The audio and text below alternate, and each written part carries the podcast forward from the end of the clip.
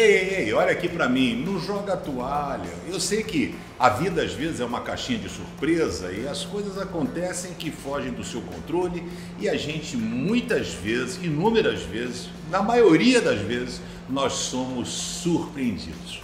Coisas que chegam e é o inesperado. E eles vão surgir sempre, viu, querido? Nunca você vai ter a vida completamente regrada, sem nenhum tipo de problema. A diferença é a sua, o seu relacionamento com Deus, a sua fé, a sua confiança e a presença dele na sua vida.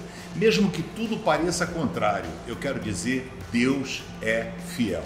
José, esse garotão, foi vendido pelos seus irmãos e foi parar na casa de um homem chamado Potifar.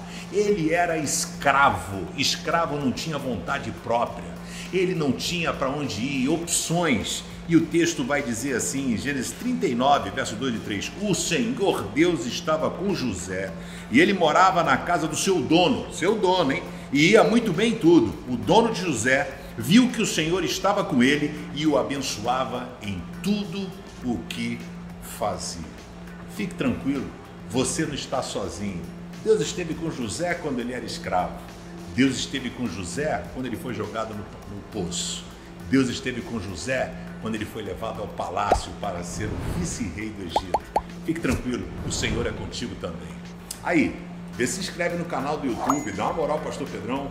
Clica ali no canal, se inscreve e dá um joinha também. Valeu, beijo.